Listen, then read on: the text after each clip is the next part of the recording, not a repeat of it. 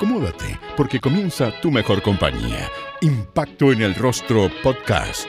Es una invitación para conversar con nuestros artistas, analizar la actualidad, hablar sobre el teatro y recordar las teleseries, esas que aún están en tu corazón. ¿Disfrutaste con los paisajes de Rapanui o aprendiste el romané? ¿Te reíste con la martuca o lloraste con la muerte del peyuco? Si es así, entonces estás en el lugar indicado. Te invitamos a acompañar a Jorge Peña y sus invitados en Impacto en el Rostro, tu mejor compañía. Somos 16, unidos por la descentralización. Participé, por ejemplo, durante varias temporadas eh, junto con nuestra compañía en los temporales teatrales de Puerto Montt. El festival, una de las cosas que más me gustaba es que de hecho la primera función que se hacía era un doblete de función. Se llenaba el Diego Rivera, se llenaba de público. Bueno, entiendo que la, la entrada era, era, gratuita para la gente. Sí, digamos, se le pagaba el caché aparte a la compañía. Y, no, y hicimos función y era como al toque descansar media horita y hacer de nuevo otra función. Y eso era súper desgastante, claro que es súper cansador, pero al mismo tiempo es súper, es súper estimulante.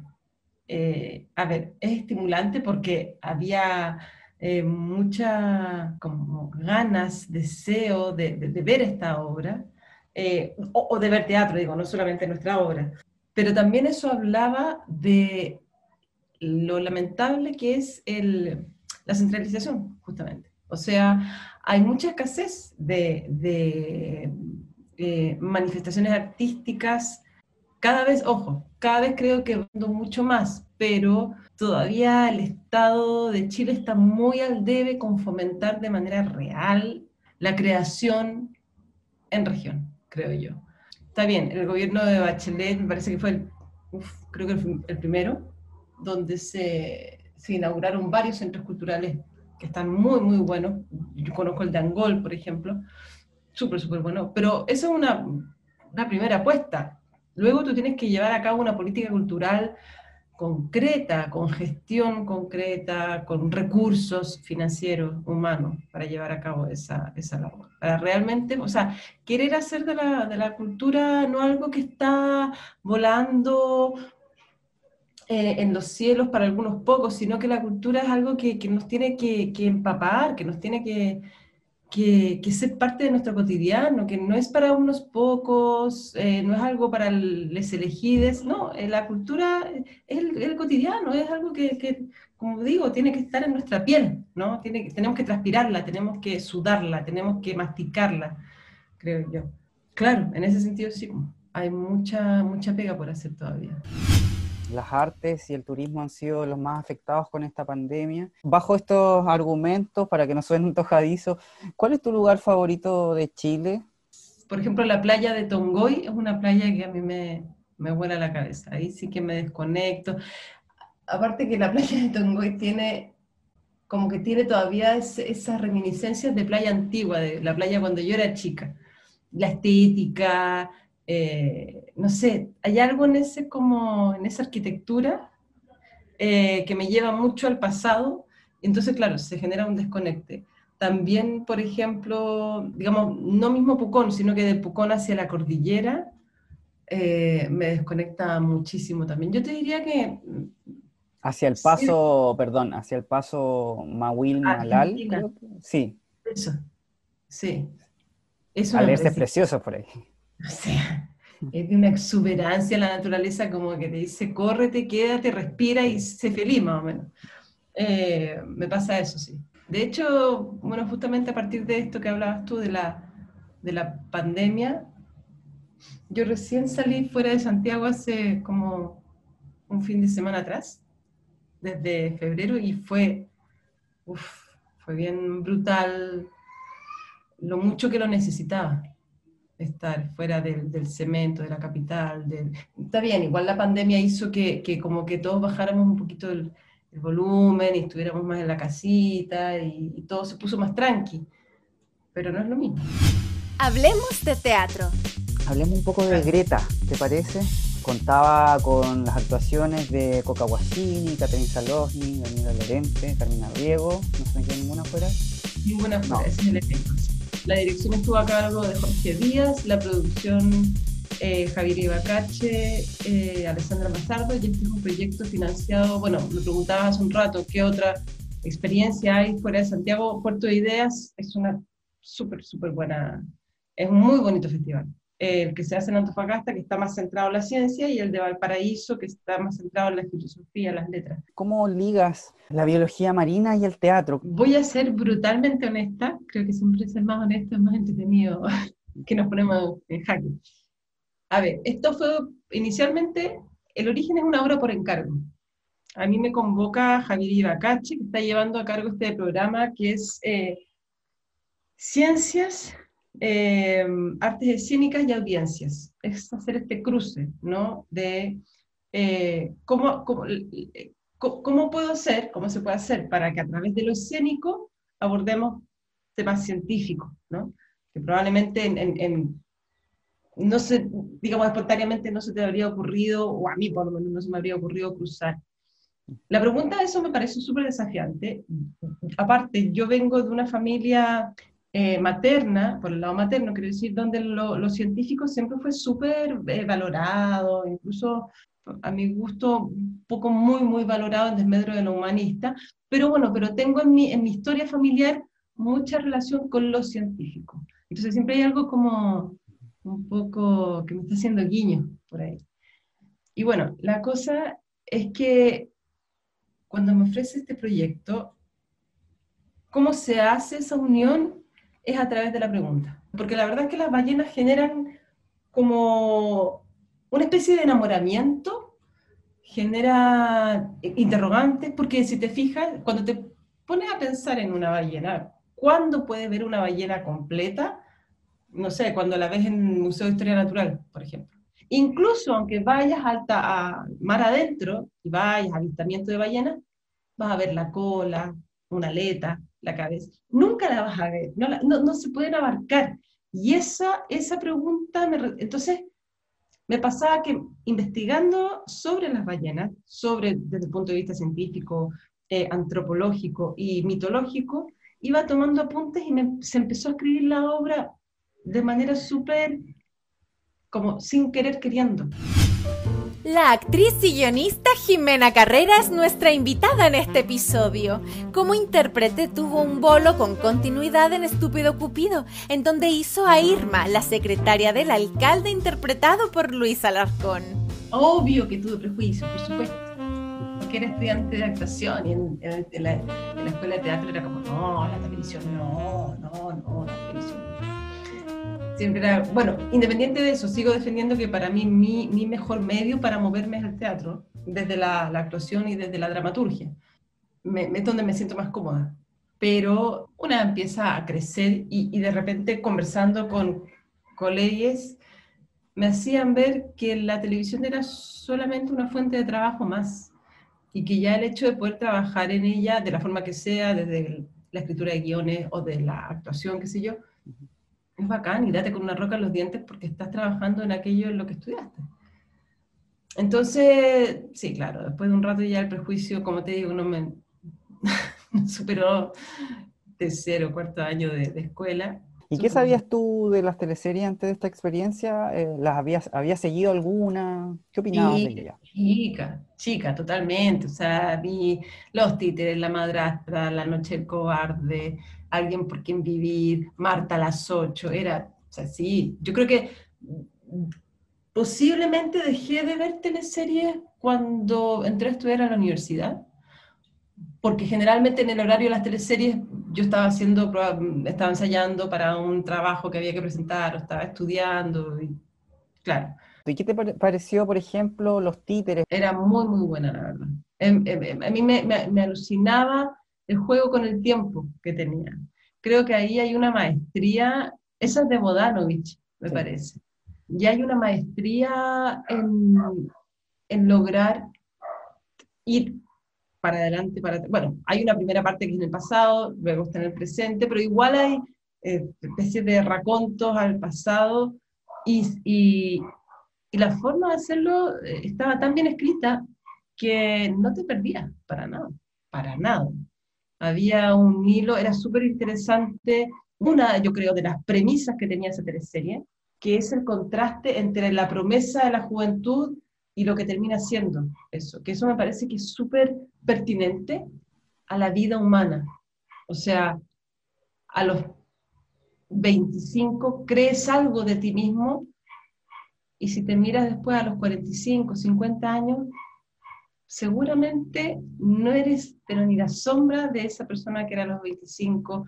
Hay mucha, hay mucha decepción de sí mismo, hay, hay frustración, hay vida, hay, hay dolores, hay amores, hay todo eso, eso me parecía que era súper interesante, que está como impregnado en los personajes. Creo que sí, creo que una de las cosas que más me parecía interesante, aparte que la trama era muy entretenida, era que, que tenías la sensación de estar viendo todo el tiempo a seres humanos. Y eso a mí me resulta hasta el día de hoy súper súper necesario al momento de escribir teleserie. Es algo como que yo siempre estoy aspirando a eso. Me gusta, me gusta ver seres humanos. Creo que en la medida en que estás viendo un ser humano, se puede generar ese vínculo, que para mí el vínculo por lo menos es súper súper importante. El vínculo en lo teatral, me refiero, por ejemplo, el vínculo entre actores, actrices del elenco, eh, el vínculo también con el director, es otro tipo de... El vínculo con, con el público es otro tipo de vínculo que tiene que existir. Y también desde la televisión el vínculo con los espectadores tiene que existir, tiene que de alguna manera, eh, volvemos un poco al origen del teatro, donde se sentaban los, griegos y miraban algo que les resonaba. Y yo creo que eso es interesante cuando a través de la ficción logras generar esa, esa especie de empatía eh, con lo que estás viendo. Cuando hablo de lo humano me refiero a lo que, a lo que hace el personaje y por, y, por lo tanto digo, eh, muchas veces los personajes me resultan interesantes cuando tienen comportamientos incluso contradictorios consigo mismo, que algo que nos pasa a todos, que a veces, como dice esa frase, no tengo por qué estar de acuerdo conmigo misma, se me aparece lo humano cuando veo que le pasan cosas, eh, que, que, de alguna manera digo, mi pega como escritora eh, de ficción televisiva, aparte de, de pensar en tramas, eh, ay, podría pasar esto, esto y lo otro, lo que me suele gustar mucho es escribir buenos textos para actores y quizás tiene que ver con formación de actriz, eh, que un, buen, un texto que, que tiene carne, que tiene humanidad, que tiene vida, que es orgánico, un actor lo puede decir y, y, le van a pasar cosas cuando lo, cuando lo diga. Entonces, si, si, si, si, trabajáis esos textos, diálogos, me refiero cuando hablo de textos, diálogos que sean finos, o, o cuando digo fino, eh, me refiero a, no, a no prejuiciar a los personajes. No decir, por ejemplo, ah, este personaje es avaro, entonces así. Yo no sé cómo son los personajes, no tengo idea. Yo sé que de repente como que parten siendo fantasmas los personajes, incluso en la, en la ficción televisiva. Claro, después de 15 capítulos de escritura ya los conocí un poco más que al principio. Pero al principio yo tengo de nuevo, bienvenida a las interrogantes, no tengo todo claro a veces tienes un nombre de un personaje nomás, y eso ya a mí me basta como para decir, ah, ya, este personaje puede ser más o menos así, y, y lo empiezo a escribir desde ese lugar, y, y, como que me voy moviendo, y a veces me, me, me, salgo del margen y digo, no, no, no, no, no, me fui, me fui, me fui. Tengo que estar más el tono de este personaje, como la musicalidad, cómo habla. Si te fijas, si nos escuchamos a, a todos, todos hablamos distinto la forma de hacer pausa, eh, el tono que usas para hablar de repente. Hay gente que es mucho más como, como un trino que habla. Eso también habla, ¿me entiendes? Entonces, eh, cuando hablo de la humanidad de los personajes, son todos esos detalles que me gusta no ponerle al personaje, ¿eh? porque no creo en ponerle al personaje. Es más que nada escuchar a los personajes. Es decir, ya, este personaje le ha pasado esto preguntarme cómo se moverá, cómo, cómo hablará, cómo mirará, qué siente, qué le pasa. Es un juego en realidad. Estuve Cupido. Ahí tú interpretabas, si mal no recuerdo, a la, a la secretaria del alcalde, ¿cierto? Interpretado por Luis Alarcón. Lucho, sí, pues, al Lucho. A Lucho nos conocimos ahí, me parece. Mm, y creo que fue medio al mismo tiempo que hicimos, actuamos en una obra de Egon Wolf, en el Teatro del Golf. La obra se llamaba Claroscuro. Y ahí yo hacía el personaje de Irma, que justamente el Hugo Morales, gran guionista, con el que estoy trabajando ahora en esta teleserie que estamos escribiendo, me manda de repente unas cápsulas en las que aparezco yo. Siendo una mozalbeta, con un peinado así muy sesentero. Y sí, debo, debo reconocer que era súper raro para mí el ambiente, súper raro. Porque yo muy pollito además, pues, chica, y aparte lo, lo, lo maldito de hacer personajes chicos. Mira, como dice Paul Oster, dice algo muy, muy cierto, creo yo, dice, a los actores, los actores siempre quieren actuar, siempre. Entonces, cuando te tocan personajes chicos que hay como así en medio ambiente, ¿cachai? Entonces, yo como que siempre venía así como, bueno, ¿qué le pasa ahí? Armándome todo un cuento en la cabeza de quién es Irma, qué hace, vive sola, vive con la madre, vive, tiene un canario. Y en esa época la mujer, si no estaba casada, era vista como una solterona. Y me hacía todas esas preguntas con ese personaje que básicamente decía, buenas tardes, señor alcalde, y ya está. Pero yo venía como con toda una historia con el personaje. Y aquí está su café. Y eso era todo. Y yo como que quedaba medio frustrada. Es muy difícil. Es súper difícil hacer personajes que tienen poco texto. Me costaba mucho, mucho, mucho. Pero sí, pues, fue una súper buena experiencia porque eh, me quedaba mirando cómo, cómo trabajaba el Lucho, que me acuerdo que hacía pareja con el Pepe Sosa. Creo que el Pepe Sosa era como una especie como de chofer o secretario personal de él o asistente. Eh, y tenían varias escenas, entonces yo me quedaba mirándolos como, cómo ensayaban la escena. Y en esa, ah, sí, en esa teleserie también tuve el gusto de, me habrá tocado actuar quizás alguna vez, o si no, no, capaz que no, pero eh, en esa historia también estaba el personaje de la Silvia Piñeiro, que no recuerdo qué personaje era, pero que iba a ver al alcalde por algún motivo. Era una de las hermanas de la moral y las buenas costumbres, ¿te acuerdas? La otra hermana era Danita Kleski. Claro. Y me acuerdo que, no sé, las, esta, esta teleserie es como del 94, 95. 95, sí. La, la Silvia Piñero habrá, tenido ya sus grandes años. O sea, digo, creo que tenía 80 o más. Entonces, cuando te toca grabar en televisión, te hay mucho rato esperando a veces para grabar porque hubo un atraso, en fin. Y me acuerdo de haber visto a la Silvia Piñero como una especie de muñequita de trapo, así. Sentada en una silla, como, como una especie de capullito chico, pero así, latente, ¿ah? Ni siquiera viva, latente. Así, pero así, de verdad. Y, y, y, chiqui, y la ve, me acuerdo de verla vista como chiquitita y menudita y flaquita. Y cuando le dicen, Silvita, vamos a actuar, se levanta y se levanta el doble de tamaño y se levanta con una fuerza y se levanta con una energía que a mí eso me alucinó. Dije, oh, la cagó, como la posibilidad de actuar, ¡fum! la levanta y pum, ahí con los textos, súper bien, súper bien la cabeza, ella muy bien, muy clara con la escena, pum, pa, pa, pa, pa, listo, eh, eh, acción, se hacía la escena, queda, se termina la escena, pum, volvía a sentarse como una viejita así en clenque. Y eso me pareció súper, súper alucinante de verla a ella. Y eso era bonito, como te digo, tenía tan poca escena y tenía que esperar harto rato. Em, ¿Tenía exteriores tu personaje o solo estaba ahí en la alcaldía?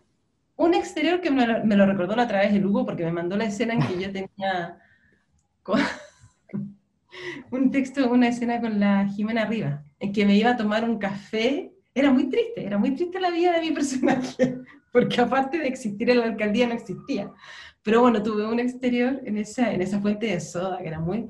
Y tenía una cita con Waldo, Eso, Waldo se llamaba el personaje del Pepe Sosa, que, claro, los guionistas empezaron a armarnos ya una trama amorosa para que yo tuviera algún cuento, yo creo. O, digamos, para sacar como conejo del sombrero. Y si mal no recuerdo, creo que incluso me dejaba plantada. Entonces, era de una tristeza todo. Y ese fue el único exterior, yo creo que hice, creo. En Borrón y Cuenta Nueva fue Carla, una veterinaria que tenía amores con un mudo interpretado por Íñigo Urrutia. ¿Recuerdas que manejaba a la perfección el lenguaje de señas? Y ahí yo me remangué la manga y dije, ya este es mi desquite. Con exteriores como la gente en la cuarta región, ¿cierto? Con historia de amor, con Íñigo Urrutia, el moncho. ¿Cómo te preparaste para interpretar a, a Carla? Uy, ahí tengo que ser nuevamente muy honesta. Traté, por Dios que traté, tomé clases de batería, hice mi mejor esfuerzo, pero no, es difícil la batería, es súper difícil. Y el Rudolfi, el Álvaro Rudolfi, se cagaba de la risa viéndome porque él toca batería. Me decía, no, pero esto es súper fácil, agarrarlo, las baquetas y tra, ta, ta, ta, ta, ta, ta. Y yo no podía. Y yo ahí caché que, claro, la batería claramente no era lo mío. Y yo incluso le decía al director, porque yo estaba tomando clases de traversa, porque tengo una flauta traversa.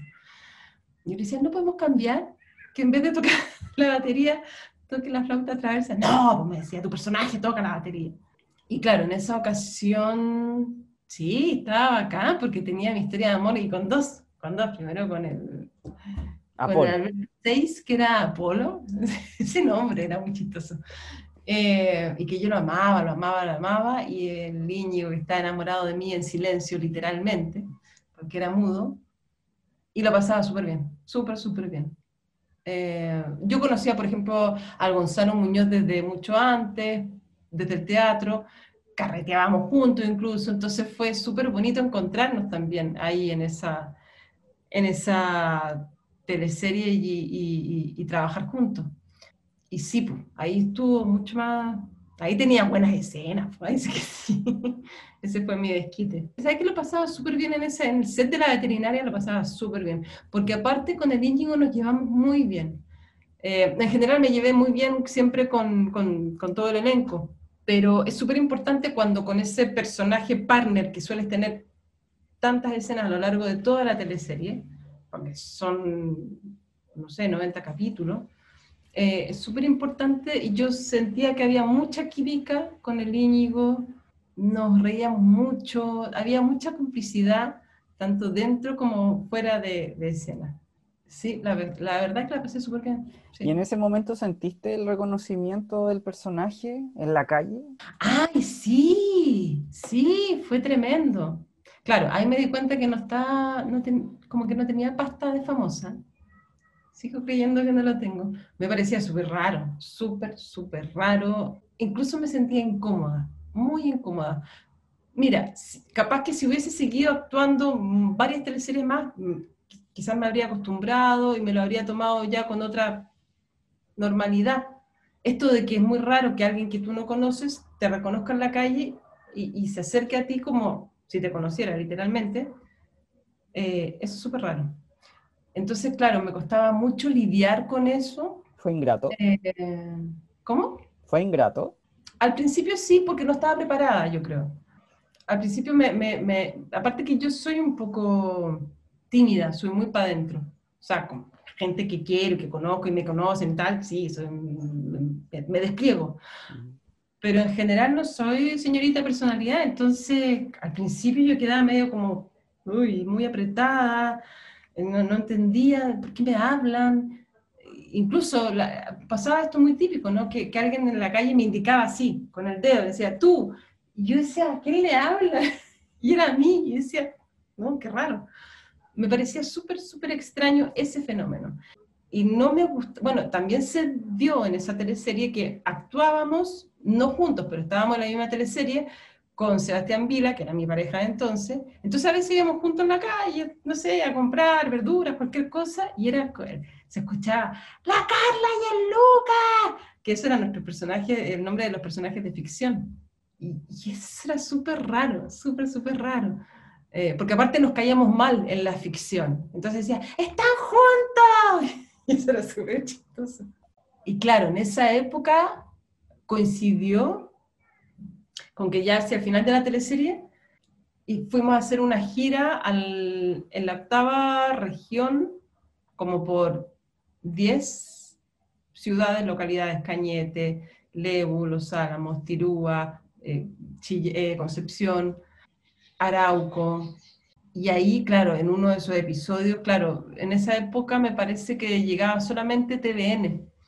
Entonces, claro, llegamos, llegamos con el SEBA y la compañía, y yo me sentía como uno de los Beatles ahí, porque era, o sea, estábamos dentro de la van, porque era una, era, nos vinimos desde Santiago, nos fuimos en, en una van, toda la compañía, por supuesto que a los 20 días de itinerancia ya no nos queríamos ver, nos odiábamos todos, por supuesto. Eh, pero bueno, teníamos todo ahí, nuestro vestuario, el elenco, todo, y de repente me acuerdo estar sentada adentro y la van se movía así, que la cantidad de gente que había, Carla, y me hablaban, Carla, y una cosa muy, muy eufórica, ¿no? Carla, te amo, Carla, me pasaban cosas para que escribiera, qué sé yo, entonces, y eso era, era súper impactante, de verdad que me sentía como los Beatles.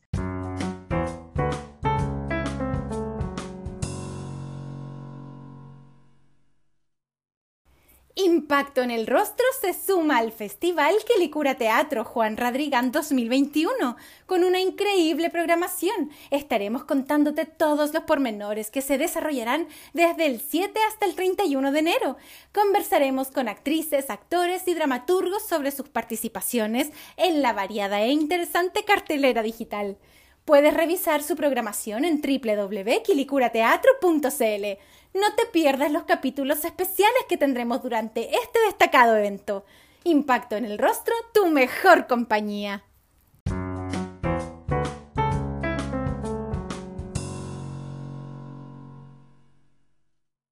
¿Y el momento de grabar la teleserie no pensaste que iba a llegar a, esta situación? Para nada. No, ni se me, no, ni se me pasó, no. Es que si no lo había vivido era muy difícil imaginármelo para nada. Por eso cuando empezó a pasar me sorprendió mucho y me, resultó un poco extraño. Como te digo, si hubiese quizás seguido haciendo más televisión como actriz, capaz que me acostumbro y capaz que digo, bien, sí, y capaz que incluso lo disfruto, no tengo idea. Pero en ese minuto me parecía súper, súper, súper raro. sí. Y Jimena, y sumando y restando, ¿qué te pareció Carla? ¿Te gustó su arco dramático? ¿Tienes buenos recuerdos? me encantaba, me encantaba el personaje, sentía, mira, es muy frívolo lo que voy a decir, pero me gustaba mucho lo que habían visto del personaje desde el punto de vista del vestuario. Me gustaba que tenía una impronta rupturista y eso me ayudó mucho para, para, para elaborar el personaje. No y tampoco fue una elaboración tan consciente, digo, no fue tan como racional decir, bueno, el personaje es así y así, sino que leía los textos, había visto el look que se había pensado para ese personaje y ya era como darle nomás, darle desde, desde el instinto, desde la inteligencia de texto, digo, no, no, no, no, no que sea muy inteligente yo, sino que de la inteligencia de texto, eh, me, gustaba cómo se vinculaba el personaje, creo que era súper claro desde la escritura, súper, súper claro, como, porque se vinculaba con, con el, con el perno, que era el personaje de Gonzalo, de una forma como de, maltrato y amor, muy chistosa, y se vinculaba muy distinto con el, con el Urrutia, y el vínculo también era súper distinto. Mira, ahí es curioso tu pregunta, porque yo creo que ahí estaba aplicando algo de manera súper intuitiva, sin saber que ya lo sabía. Pero es algo fundamental, yo creo, en la actuación, que una se relaciona de manera única y particular con X, con Y, con y, Z. O sea, si tú, si, si miramos cómo es nuestro cotidiano, yo me relaciono súper distinto con mi amiga Carmina Riego que con mi hija y me relaciono muy distinto que con mi padre. O sea, siempre los vínculos y, ese vínculo que es tan único es lo que de alguna manera, no sé si define, pero permite el despliegue del personaje. Y creo que en ese sentido estaba súper bien escrito el personaje mío de la Carla, porque se vinculaba de manera muy clara, muy distinta con distintos personajes de la, de la teleserie. ¿Y el lenguaje de señas era lenguaje, pero más que nada el Íñigo tenía que aprender, porque yo lo que... Tú lo interpretas. tenía que, le, que, que de alguna manera, que eso es algo súper bueno que, que, hicieron los guionistas, que de alguna manera lo que yo decía tenía el, el deber desde el texto de que se comprendiera lo que él quería decir con señas y que al mismo tiempo no fuera una constante repetición como loro, diciendo, ¿estás queriendo decir que trajeron a un perrito que le atropellaron? ¿O estás queriendo, caché que si no habría sido muy latero durante 90 capítulos? Entonces lográbamos conversaciones, eh, yo leyéndole la boca y le decía, habla más lento y bla, bla, bla. Eh, y el Íñigo sí que tuvo que aprender el, lenguaje de señas, que lo encuentro precioso por lo demás, me encanta. Y ayer miraba no sé qué noticia y veía cómo hacen así el lenguaje de señas. ¡Uh, me encanta, me fascina! Me encantaría aprender, de hecho. Jimena, ¿y después de Borrón y Cuenta Nueva tuviste algún ofrecimiento para seguir? De teleseries, no. Eh, la Brigada Escorpión me parece que fue antes, porque claro, de la Brigada pasé a Borrón y Cuenta Nueva. Fíjate que... Eh, estaba súper en la disyuntiva porque pensaba, si me ofrecen hacer otra teleserie, lo más posible es que hubiese dicho que sí, porque es un súper buen trabajo. Y lo pasaba súper bien. Es como, es exquisito desde el punto de vista que tú llegas, te dicen, este es tu vestuario, te maquillan, te aprendiste el texto y actuaste. Y eso es todo. Y en paralelo estábamos trabajando con nuestra compañía, una compañía independiente, en la que, por supuesto, estás armando escenografía, produciendo las funciones, desarmando escenografía, consiguiendo el vestuario, estás haciendo toda una labor de producción que es apoteósica, era muy desgastante. Entonces, claro, eh, tenía algo que era un trabajo que me gustaba mucho y me gusta mucho, pero que era muy rudo de hacer, y por otro lado, esta cosa exquisita que era hacer televisión pero yo estaba súper en la disyuntiva porque no estaba segura de querer seguir trabajando en televisión. ¿Por qué? No es que no disfrutaba mucho la actuación, pero también eh, el trabajo en televisión tiene un lado B que es súper desgastante, que bueno, son temporadas largas de 10 meses trabajando, y bacán porque estáis 10 meses con sueldo, ¿no?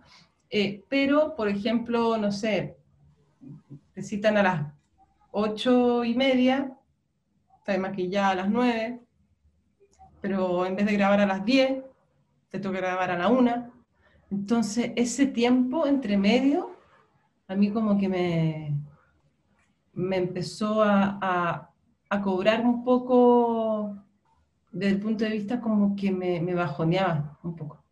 Como que me dan ganas de estar y decir, ¡ay, qué ganas de estar estas tres horas haciendo otra cosa!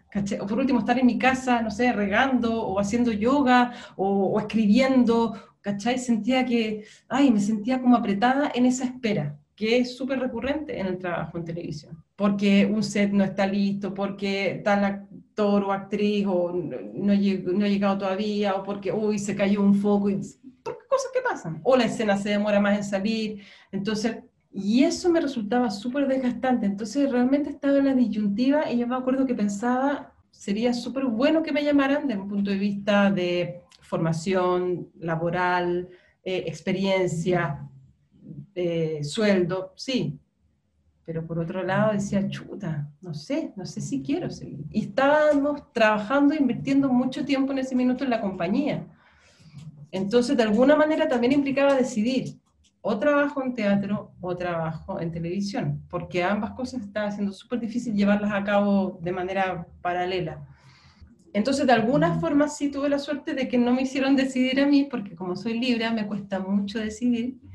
Eh, y ahí, claro, seguí después haciendo clases de actuación, eh, empecé a escribir teatro, y ya la próxima vez que volví a la televisión ya fue como, como guionista.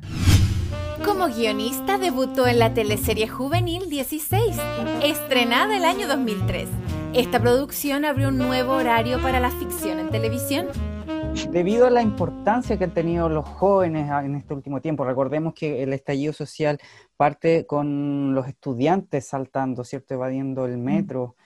Eh, en ese sentido, ¿cómo, ¿cómo, ves a 16? ¿Sientes que hoy sería una buena eh, representación de los jóvenes? Qué buena tu pregunta, qué difícil tu pregunta. Creo que no. Creo que me encanta, me encanta 16, me, fascina lo que escribimos, pero creo que le estábamos hablando a, a los jóvenes de esos años, que estamos hablando del año 2, esa la escribimos en 2002, me parece. Eh, y claro, mm, mm, los, los secundarios de ahora no tienen nada que ver, son de una fuerza que a mí me sobrecoge. O sea, yo me parecería que fuera de joda sería súper interesante abordar desde la ficción televisiva a esa generación, pero abordarla, yo diría que el reemplazante se acerca bastante más a, a estos jóvenes que son, logra capturar esa, esta, esta juventud que ya está diciendo, no, no, no, no, este sistema no va más ya logra capturar mucho mejor de lo que capturamos nosotros, digamos, entendiendo que también una serie tiene unas leyes muy distintas que una teleserie. Eh, pero claro, el reemplazante está mucho más cerca, está dialogando mucho más cercanamente con la realidad. Yo diría que nosotros no sé si estábamos dialogando tanto con la realidad en ese entonces. Eh, estaba lo esencial de, esa edad, yo creo, que tiene que ver con, esa cosa tan eh, rotunda, que son los amores adolescentes, que son blanco o negro, que son extremos. Eh, tiene que, estaba también la rebeldía contra la autoridad, estaba ese sentirse muy raro, a pesar de estar entre tus pares. Em, pero yo te diría que no sé si está dialogando, o sea, no tiene para mí nada que ver con, con los escolares que vemos, o los secundarios que vemos ahora, que fueron capaces de saltarse los torniquetes, y que, que tienen una capacidad organizacional brutal, y súper, súper admirable también. ¿Cuál era el punto alto de 16? Probablemente ya lo sabes, pero por ejemplo la forma de trabajar de los equipos que generalmente un guionista o una guionista lleva una historia en particular, independiente que a veces te tocan escribir de otros personajes. Entonces, a mí me tocó la suerte que es algo que ha sido súper importante, yo creo, en, en, la escritura de ficción de televisión, que he tenido en general muy buenos y buenas actrices, buenos actores, interpretando aquello que yo he escrito, y eso resulta súper iluminador. Entonces me acuerdo, por ejemplo, que en 16 estaba la trama de la, de la Ariela con la Canela y Álvaro, me parece que se llamaba el personaje de él, que era un triángulo amoroso de dos visiones de lo femenino muy, muy distintas. Y, eso me, y, esas actrices y ese actor me resultaban súper estimulantes para escribirlo, que era la, la Paola Giannini, hacía el personaje de la Ariela, que era, aparte, era bulímica. Eh, y eso me, resultaba súper, súper interesante. Para mí eso era unos puntos altos y las gemelos también, me, me, parecía que era esa dinámica que tenía, creo que era el Matías Oviedo con, Fernando Rejola. Con la Fernando Rejola. Esa dinámica me parecía muy, muy delirante, muy, muy chistosa. Esta teleserie fue emitida el año 2003, previa a las tribus urbanas. Tiene razón, pero que yo creo que sí, absolutamente. Desde, claro, no estaba instalado de manera tan radical el, el look. Sí, es verdad. Yo creo que en 17 hay un asomo de eso, por ejemplo, con el personaje eh, del cuervo. Eh, ahí ya empieza a haber un pequeño guiño a esa, mirada más disidente eh, con respecto a, los pares.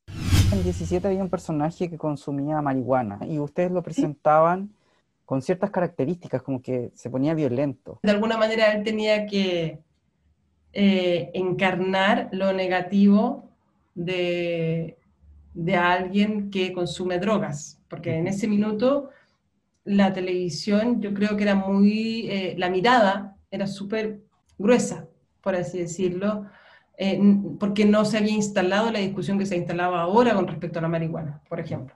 ¿Pero eso eh, vino desde ustedes o tuvieron alguna instrucción del canal? ¿O ustedes tenían esa visión también del no marihuana en, ese... No, no, no, no, no, nosotros no teníamos esa, esa visión, yo nunca la he tenido, de hecho. Eh, pero obviamente al trabajar en un canal no prima la visión propia, siempre es una, es una conversación que tenéis que tener no solamente con, con los directores o producción, sino también con esferas superiores de, de qué línea editorial eh, eh, se quiere trabajar. Y claro, no hay que olvidar, olvidar que TVN, siendo el canal de gobierno en ese entonces, el estatal, eh, claro, como que siempre tenía muy presente esta misión, ¿no? Como de no que no se fuera a pensar que el canal podría estar propiciando a que la juventud, ¿no? Entonces, eh, claro, ahí estáis más amarrado de mano. ¿Pero tú te eh, acuerdas de haber, de que esta situación te haya hecho ruido al momento de escribir? No, porque yo ya conocía cómo era la, televisión. Entonces ya conocía que, no, no, sé si logra ser un, sobre todo, digo, insisto, las series son algo muy distinto porque generalmente vienen de una producción mucho más independiente. Por lo tanto, la mirada puede ser más eh, diversa. Pero en el caso de las teleseries, yo creo que como tienen esa impronta de llegar al mayor, a la mayor cantidad de público posible, necesitan no, no tocar temas de manera muy punzante, porque vas a dejar a, una gran parte del espectro que es tu audiencia fuera. Y ahí deja de ser negocio, creo yo. Y digo, así como se, se, ha, se, ha, pensado la televisión, por lo menos hasta ahora. Yo creo que a partir del 18 de octubre algo tiene que empezar a, a cambiar, me imagino yo. Jimena, hablemos un poco de los 30, esta teleserie, que fue la segunda teleserie nocturna de TVN por allá por el año 2005. Estuviste en altas teleseries en donde la temática generacional era importante. ¿Cómo lo hicieron ustedes como los guionistas para no agotar la, la fórmula de hablar sobre las edades, sobre generaciones? Fue algo que no sé si lo pensamos mucho, la verdad. Creo que una de las cosas que se necesitan para escribir ficción televisiva es tener noción de que lo que sea que vas a contar tiene que ser entretenido. Entonces puede que partas desde, ah, partamos de la premisa de qué le pasa a una generación, ya, perfecto, pero si, si, si un poquito más allá, por ejemplo, podríamos decir, sí, 16 habla de una generación, sí, pero también está hablando de temas históricos, universales, de lo que es tener 16 años, de lo que es enfrentar un embarazo eh, no deseado a los 16 años, de lo que es enfrentar un, amor que eh, va en contra de la disposición de los padres, eh, de lo que implica enamorarse de alguien muchísimo mayor que tú. Todo eso son más bien temas universales y creo que en el caso de, de los 30, claro, partimos con el desafío eh, y, y, en ese sentido Ahí hubo un voto de confianza de parte de la Kena Rencoré con el equipo de guionistas, porque le propusimos eh, que ese equipo estaba encabezado por Marcelo Leonard, con la Nona Fernández, el Hugo Morales y yo, le propusimos que, que fuera algo más coral. Dijimos, a ver qué pasa. Tenemos un grupo de amigos, ellos tienen un restaurante entre sí, hay secretos que no, se han, no han salido a la luz, cada uno tiene sus propias rencillas internas en su matrimonio y qué sé yo. Y dijimos, bueno, empecemos a, a ver qué pasa, a jugar con esa idea. Y, y en ese sentido sí hubo un súper voto de confianza y pudimos jugar con la idea y empezaron a aparecer esos personajes que eran súper chistosos. Y nuevamente era eh, súper, ¿cómo se dice?, estimulante, eh, inspirador ver qué, qué, actor o qué actriz estaba interpretando a los personajes que, que escribíamos. O sea, me toca escribirle, me acuerdo como al Pancho Melo, que me ha tocado varias veces escribirle y me divierte mucho escribirle porque como me parece que es un muy buen actor, me divierte, como que me, me, me inspira escribirle a él. Escribí también, bueno, a Claudia Redondo, eh, la Claudia Pérez, la Luz Valdivieso, Álvaro Espinosa, la Catina, me parece que estaba también. Y sí, pues la pasábamos muy bien escribiendo eso. Y yo me acuerdo que nos reíamos mucho. En, esa, en general uno se ríe mucho, ya, yo me río mucho escribiendo porque como es un trabajo creativo, contrarreloj, sabéis que en una jornada de trabajo tenéis que sacar por lo menos un capítulo, un capítulo y medio, cada capítulo son 30 escenas y tienen que ser buenas escenas, entonces estáis con la cabeza así bombardeando mucho entonces también es súper necesario reírse. Y, nos reíamos de tanta pelotudez que se nos ocurría hacer y decían, no, ni, no nos van a dejar escribir esto. Y nos dejaban, contra todo pronóstico nos, nos dejaban. Eran unas cosas delirantes lo que hacíamos. ¿La idea de mm, los musicales nació de ustedes? ¿Y de las conversaciones con el psicólogo? También, creo que sí. No estoy segura si la conversación nació de nosotros, el Marcelo más tiene mejor memoria en ese sentido, o habrá sido algo que recogimos de la quena. Pero sí me acuerdo que el espacio de la cama nació de nosotros, los musicales y esa televisión antigua también. Sí, estuviese que se nos ocurrían para romper un poco la, lo que hasta el minuto se consideraba como una teleserie tradicional. Era, súper interesante porque uno eh, jugáis. Quizás tiene que ver con que el hecho de ser actriz de formación me permite mucho jugar a ser el personaje. Entonces me acuerdo que yo me divertía mucho porque me tocaba escribir a Leticia y el, y el parejo que este era este trabajólico, que era el Andrés Velasco, que no le daba ni la hora, y eso, y me resultaba súper divertido eh, escribir a esa pareja, porque ella era tan recatada, tan reprimida, tan inhibida, más que reprimida, tan inhibida, y claro, lo que aparecía con el tema del copete era todo ese Mr. Hyde que estaba oculto en ella, y eso me resultaba súper, súper entretenido. Disparejas, ¿te acuerdas de Disparejas? Sí, claro. 2006, sí. Eh, te vuelvo a preguntar, ¿sentías que la fórmula se estaba agotando? Los personajes también se encuentran en, en escenario ficticio, en donde, eh, me, acuerdo que aquí era un ajedrez, ¿cierto? donde empujaban piezas. Ahí yo creo que, no sé si la fórmula se agotaba, no tengo mucha claridad de, de esa evaluación, pero sí era una teleserie que tenía otro tono un poquito más, era un poquito más densa, creo yo. No lo digo ni como algo ni negativo ni positivo, sino que tenía, es como, tenía un color más, más denso. Digo, si lo comparamos un poco con los 30, siendo que son producciones totalmente distintas. Pero claro, compartían por lo menos el tema de, del horario, ¿no?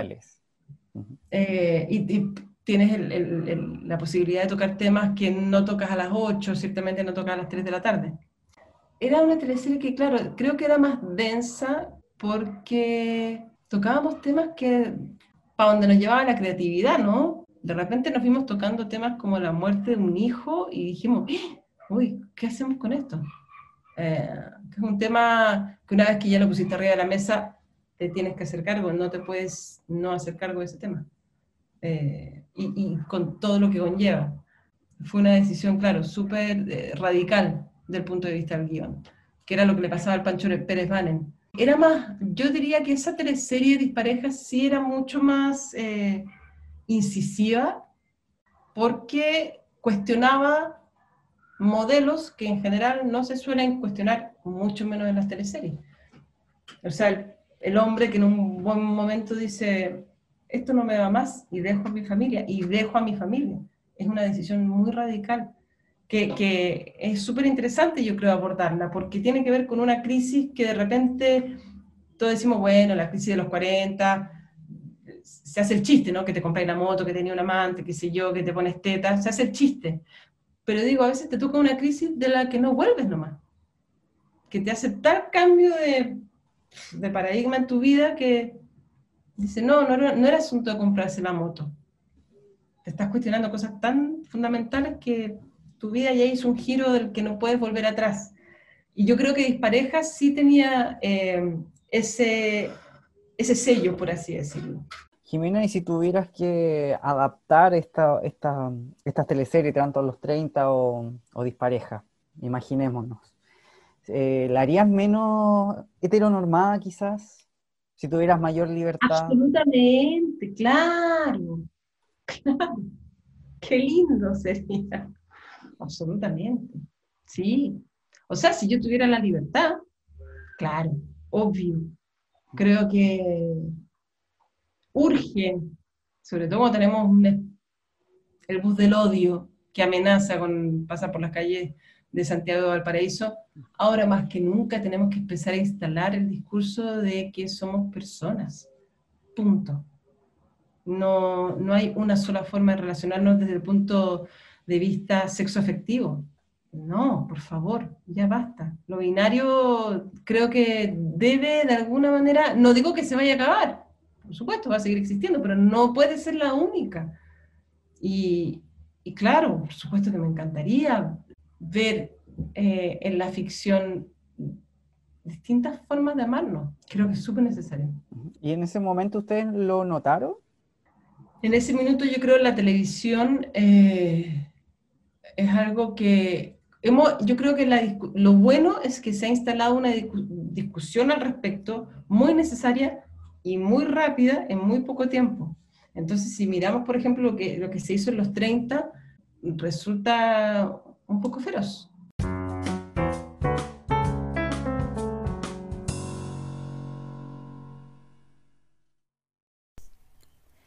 refrescante, sabroso y vegano. Yasai Vegan Sushi es la mejor experiencia en alimentación consciente, presente desde el primer episodio de nuestro podcast. Es el sushi favorito de nuestros artistas nacionales. ¿Aún no has vivido esta explosión de sabores? No te quedes fuera y haz tu pedido en yasai.cl. Yasai Vegan Sushi, el colaborador estrella de Impacto en el Rostro.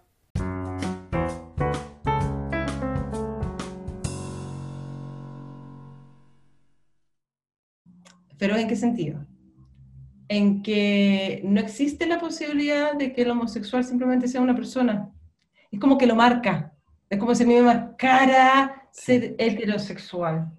Y yo siento que a mí no me marca. Pero en ese minuto, la mirada que había sobre la homosexualidad eh, estaba súper circunscrita a un, a un prototipo, ¿no? Eh, que es de así y de esta forma y se mueve así y habla así. Em, entonces, sí, puede ser que haya sido la forma de empezar a instalar el tema, pero como digo, como la, discusión se instaló rápidamente, por suerte, eh, ya te quedé súper corto con esa mirada, que no digo que no esté, sí, claro está, pero también estamos, es como decir, es el punto que nadie puede decir, oye, es que los, los heterosexuales son así y así. Bueno, lo mismo pasa con la homosexualidad. No eres de una forma, ese es el punto. Jimena fue parte de la nocturna El laberinto de Alicia, producción que hablaba sobre la vida de un pedófilo. ¿Ingresaste a este proyecto desde el comienzo o te sumaste después? No, me sumé después. porque, parece que salió Josefina Fernández, ¿cierto?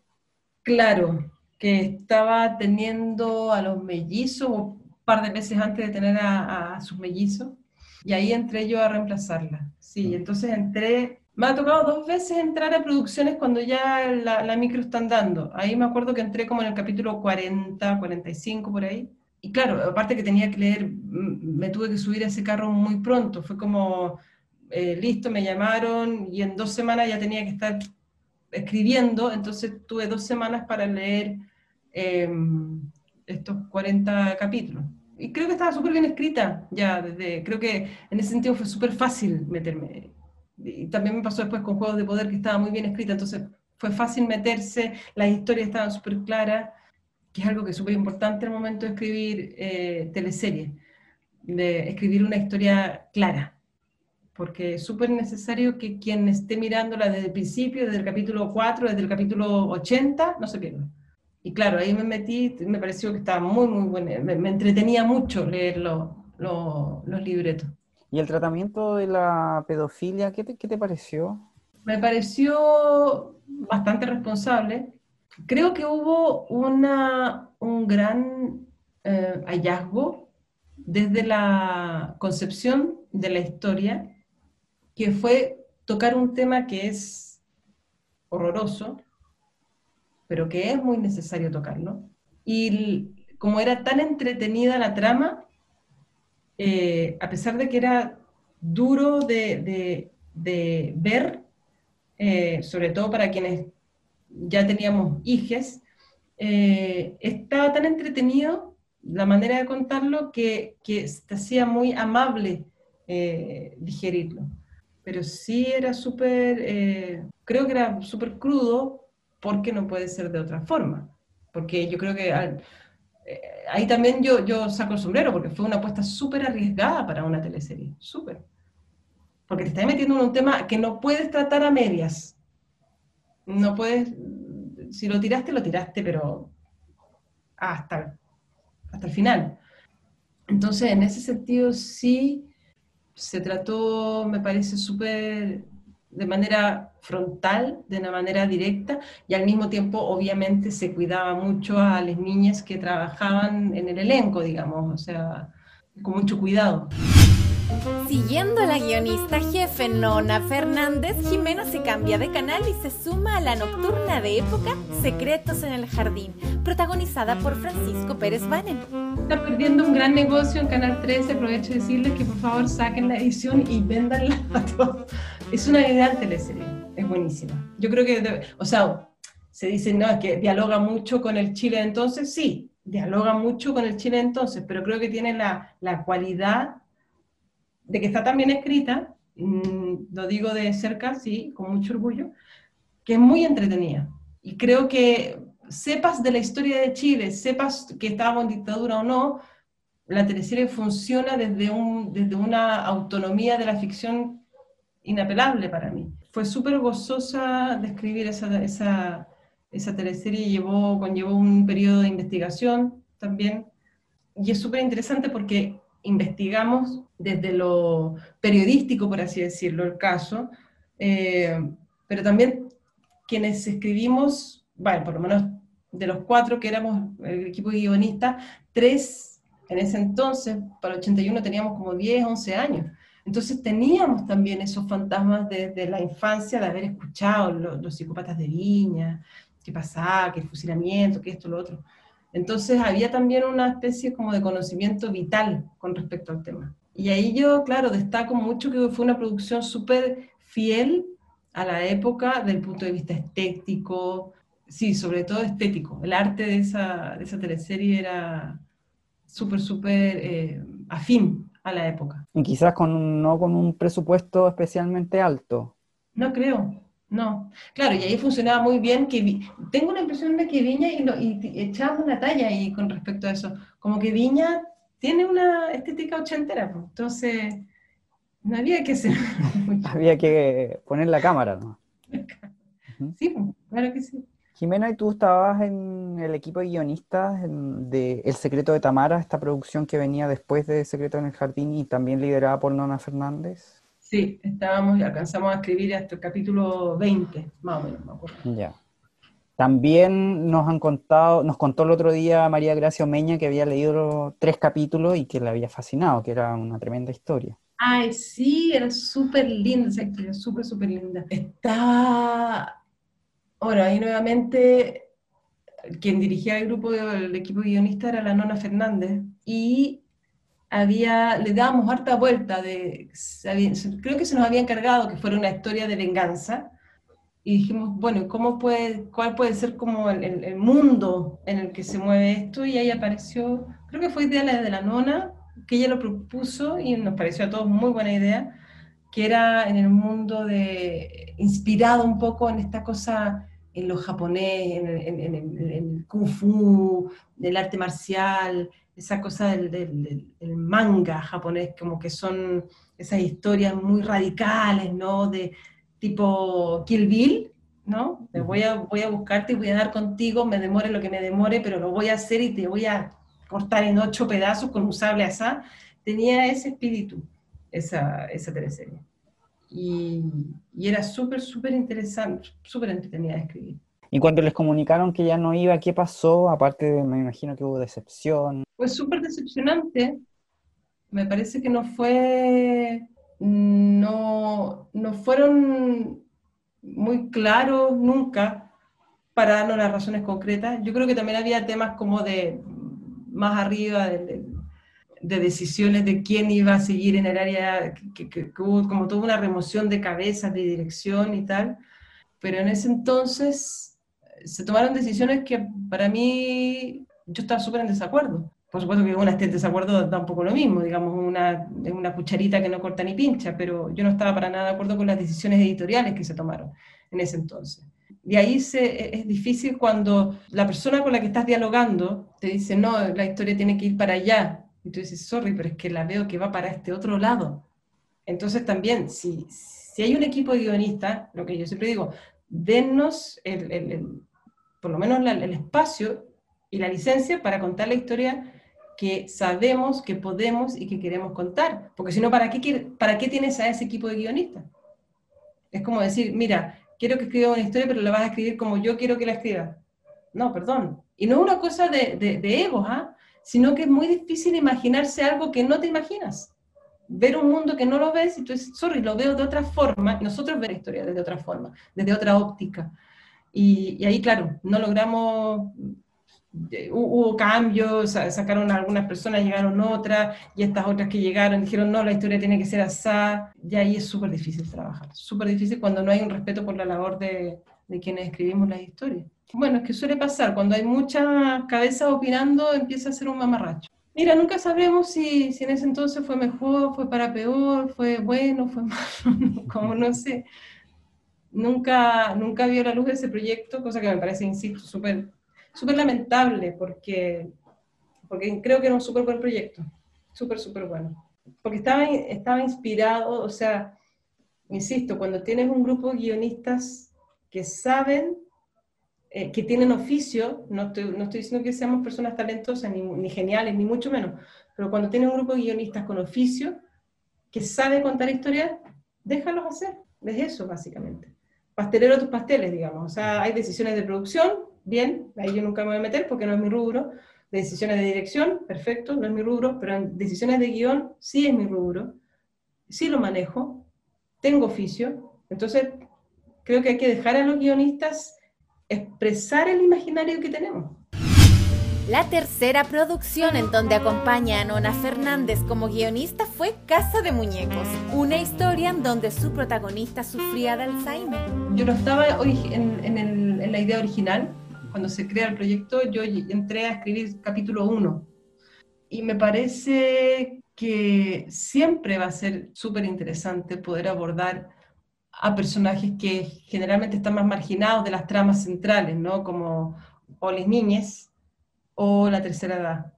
A mí en lo personal me resulta que son súper interesantes como personajes, porque hay una, toda una problemática de la que no se habla y que me parecería súper interesante poder abordarla desde una mirada, vuelvo, eh, desde un punto de vista humano. Nuevamente, o sea, no decir, ah, bueno, porque tiene, no sé, 75 años, 80 años, así y así.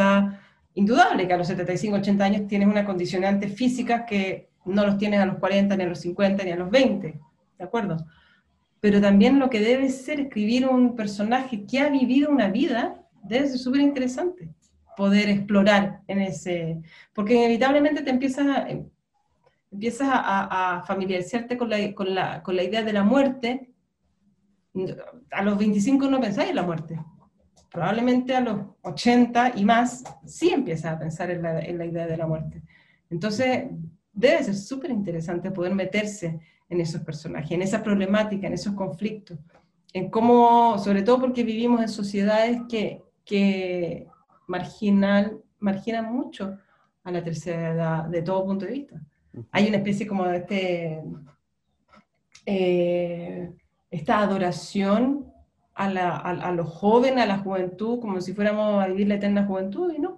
Ahora, último, eso sí, yo creo que la ficción no nacional, estoy hablando como de la ficción a nivel mundial, sí han abierto mucho más esos espacios para eh, personajes, no sé, esta serie de que hace la, Lily Tomlin con la Jane Fonda, tienen como 80 y algo y funciona súper, súper bien esa serie. Sería interesante quizás hacer algo parecido con una teleserie, que el mundo de los personajes de la teleserie sean personajes mayores y no uno o dos. Aparte tenido hartos actores de esa edad y buenos actores, con mucho oficio, con mucho carrete. Vamos a la última teleserie Juegos de Poder. Llegué al capítulo como me metí en el 60. Claro, ahí me tuve que, ahí eso, eso me lo leí en una semana. Entonces dije, ya, tengo una semana y como quiero tener vida el fin de semana, listo, lo voy a leer de lunes a, lo leí de lunes a sábado, sí, en seis días. Entonces dije, listo, son diez por día. ¡pum! Segundo, ¡pum! tercero. Eh, pero claro, lo bueno de eso es que hice como una especie de concentrado de la teleserie tomaba apunte de ideas que me surgían, interrogantes y tal. Y después, claro, cuando me metí a escribir en el 61, ya estaba súper a caballo con la, con la historia. Y me metí de manera muy fluida, el equipo súper buena onda, que se estaba el Pipe Montero, la Vale Pollarolo, Luis Ponce a cargo de la, de la historia. A mí una cosa que me llamó mucho la atención de esa teleserie es que siento que había una óptica que no había visto comúnmente en las teleseries y era la óptica masculina. Siento que estaba todo visto desde una óptica de el, presidente, el, sobrino hijo del presidente, eh, que era bien psicópata, eh, la víctima que había fallecido era un joven, eh, el hijo del presidente era, era el que, ¿cómo se llama? El que, el que había atropellado. Me parecía que era súper, eh, eh, bueno, el fiscal, el héroe, hombre, era súper raro para mí, porque siempre había escrito historias que eran más equilibradas en los poderes, digamos, de la acción entre hombres y mujeres. Aquí no, estaba todo en el lado de la cancha de los hombres, por así decirlo. Eh, y lo que más me parecía interesante y entretenido de escribir era que en un minuto el poder, que era un poco la premisa de esa teleserie, que te puede llevar a, a, lugares súper insospechados de, de correr todos los límites, eso me resultaba súper interesante, que la posibilidad de, de, escribir una historia donde de repente el personaje ya estaba tan enseguecido de poder que tú decías, este personaje puede hacer casi cualquier cosa. O sea, se, te vuela la cabeza porque dice, ha transgredido tantos límites que es como un poco como los personajes, los protagonistas de las tragedias shakespearianas, que de repente ya, listo, lo perdimos, puede hacer lo que sea, o sea, matar es poco, ¿cachai? Entonces, eso me parecía súper súper entretenido de, escribir, de imaginar también. ¿Cuál crees tú que son los principales desafíos de las teleseries? Yo sigo pensando que las teleseries son un producto bien esencial en los canales. Y no lo digo por una fidelidad al gremio, lo digo porque creo que cuando una teleserie está bien escrita, si tiene una buena historia, no digo una buena idea, a veces se, se, como que se defiende mucho que tiene que ser una buena idea desde el origen y yo creo que no. Yo creo que podéis tener una idea incluso que ya se haya hecho. Nada, hay un poco vuelta, cambiáis los personajes, tal. El tema es que tengas un equipo de guiones sólido capaz de sostener esa historia a lo largo de 90, 100 capítulos, de manera entretenida. Tienes eso y tienes la batalla ganada, en gran medida. ¿Por qué? Porque la ficción es súper adictiva. A todos nos, o sea, pensemos por ejemplo lo que pasa ahora con Netflix, Amazon Prime, todas estas plataformas. De repente te engancháis con una serie y tú dices, uy, son las 2, son las 3 de la mañana y mañana me levanto temprano y un capítulo más. Y te veis una maratón que pudiste haber visto antiguamente, veíais un capítulo a la semana por HBO, de repente te veis Game of Thrones, la tercera temporada en dos días, te la tragas. Porque es adictiva, porque es así, como dice un, dramaturgo mexicano con el que tomé clases, que Jaime Chabot, dice, a la vena, a la vena la, la ficción. ¿Por qué te genera adicción? Entonces cuando logras eh, escribir una historia que sea entretenida, que enganche, que genere vínculo, que genere empatía, tienes, tienes la batalla ganada, porque vas a generar el deseo de, ay, quiero saber qué pasa, quiero saber qué pasa, y qué va a hacer después, y el personaje, y esa cosa es, genera mucha adicción. Entonces, de verdad creo que las teleseries debiesen seguir escribiéndose. Eso desde el punto de vista como del desafío de, sostener las áreas dramáticas de los canales, creo yo. Y por otra parte, claro, indudable que la pandemia pone, digamos, es como un hachazo que llegó a cortar todo lo que estaba gestándose y hace que todo se, se ponga más lento, más caro probablemente, eh, porque te condiciona la producción misma. Pero también creo que si hay un desafío desde el punto de vista de los contenidos, es instalar esto que hablábamos hace un rato, es instalar de manera, desde un punto de vista más humano, yo diría, desde un punto de vista más verosímil, mm, las distintas formas de amor.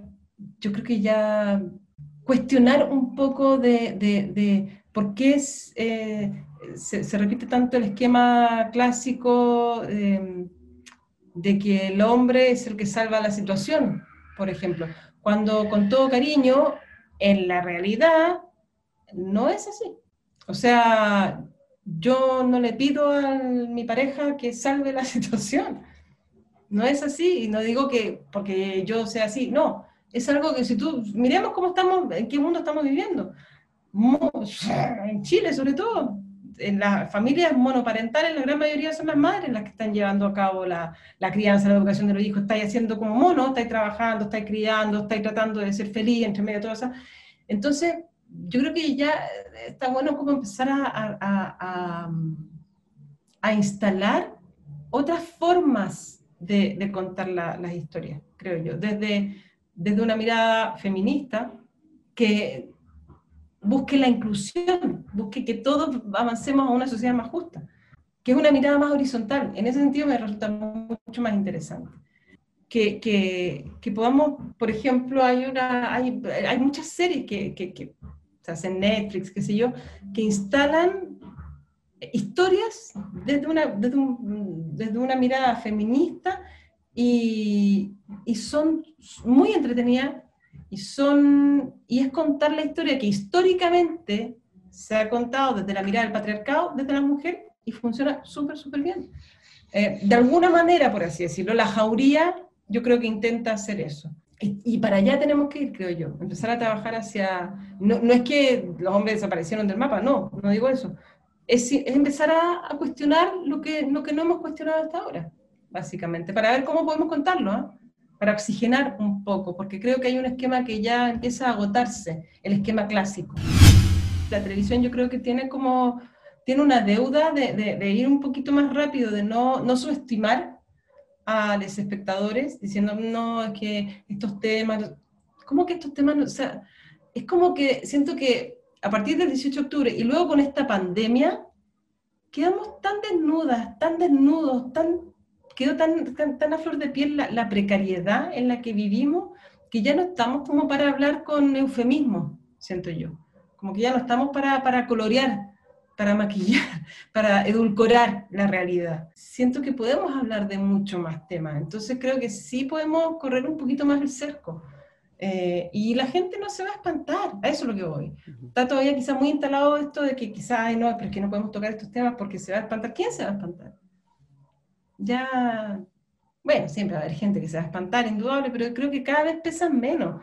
Y si a eso sumamos el resultado del último plebiscito que tuvimos, ya es bien rotunda, yo diría, la, para dónde va, va la sociedad chilena. Jimena, ¿tú en qué proyecto estás en Mega? ¿En, qué horario? Uno para las 3 de la tarde. Y eso, claro, nos lleva, a mí, ponte tú, me, me, me ha llevado a pensar, digo, como el melodrama eh, surge como forma de ficción, yo te diría como en el 1700, 1800, como forma de, como género, por así decirlo independiente que ahora en el siglo XX, digamos, llega a la televisión. Pero, claro, el melodrama es intrínsecamente patriarcal, ¿no? La mujer es media inútil, ¿no? Manito en la frente, sálvame, y el hombre llega a tacatar, Entonces a mí me, ha hecho preguntarme cómo podríamos contar un melodrama que no fuese así, que fuese... No aspiro a escribir un melodrama feminista, porque no, pero sí que los roles estén un poquito más equiparados. Entonces, eh, hemos intentado, primero que nada, claro, escribir una historia eh, entretenida, sí, que tenga, que dialogue con, con, el Chile que estamos viviendo y con el Chile que, que, que, ha sido también, porque el Chile que estamos viviendo no, no, es por generación espontánea. Este Chile se genera por un Chile que ha venido eh, tapando la olla presión de cualquier forma, ¿no? Entonces, donde las instituciones que hasta hace 10 años eran como intocables, ya están súper en el suelo, ¿no? Entonces, sí, pues hemos tratado de instalar eh, dentro de lo que se puede temáticas que dialoguen un poquito más con lo que estamos viviendo ahora, entendiendo, insisto, que la teleserie tiene una impronta que es ficción entretenida, no es una plataforma de discurso, no lo veo así por lo menos. O sea, considerando la, la, el, horario, eh, sí, estamos, estamos buscando, o sea, estamos siempre tratando de ver las formas de, de contar, insisto, es una historia que tiene un contenido humano súper, es muy, es, dramática en ese sentido, o sea, no es, no es trágica, no es cómica, eh, no es un thriller, no, es una teleserie dramática donde el factor humano es súper, digamos, eh, central en la historia, pero sí hemos intentado dentro de los núcleos de cada historia con poder instalar eh, temáticas que dialoguen un poco más con el Chile que estamos viviendo ahora. Acomódate, porque comienza tu mejor compañía. Impacto en el Rostro Podcast es una invitación para conversar con nuestros artistas, analizar la actualidad, hablar sobre el teatro y recordar las teleseries, esas que aún están en tu corazón. ¿Disfrutaste con los paisajes de Rapanui o aprendiste el romané?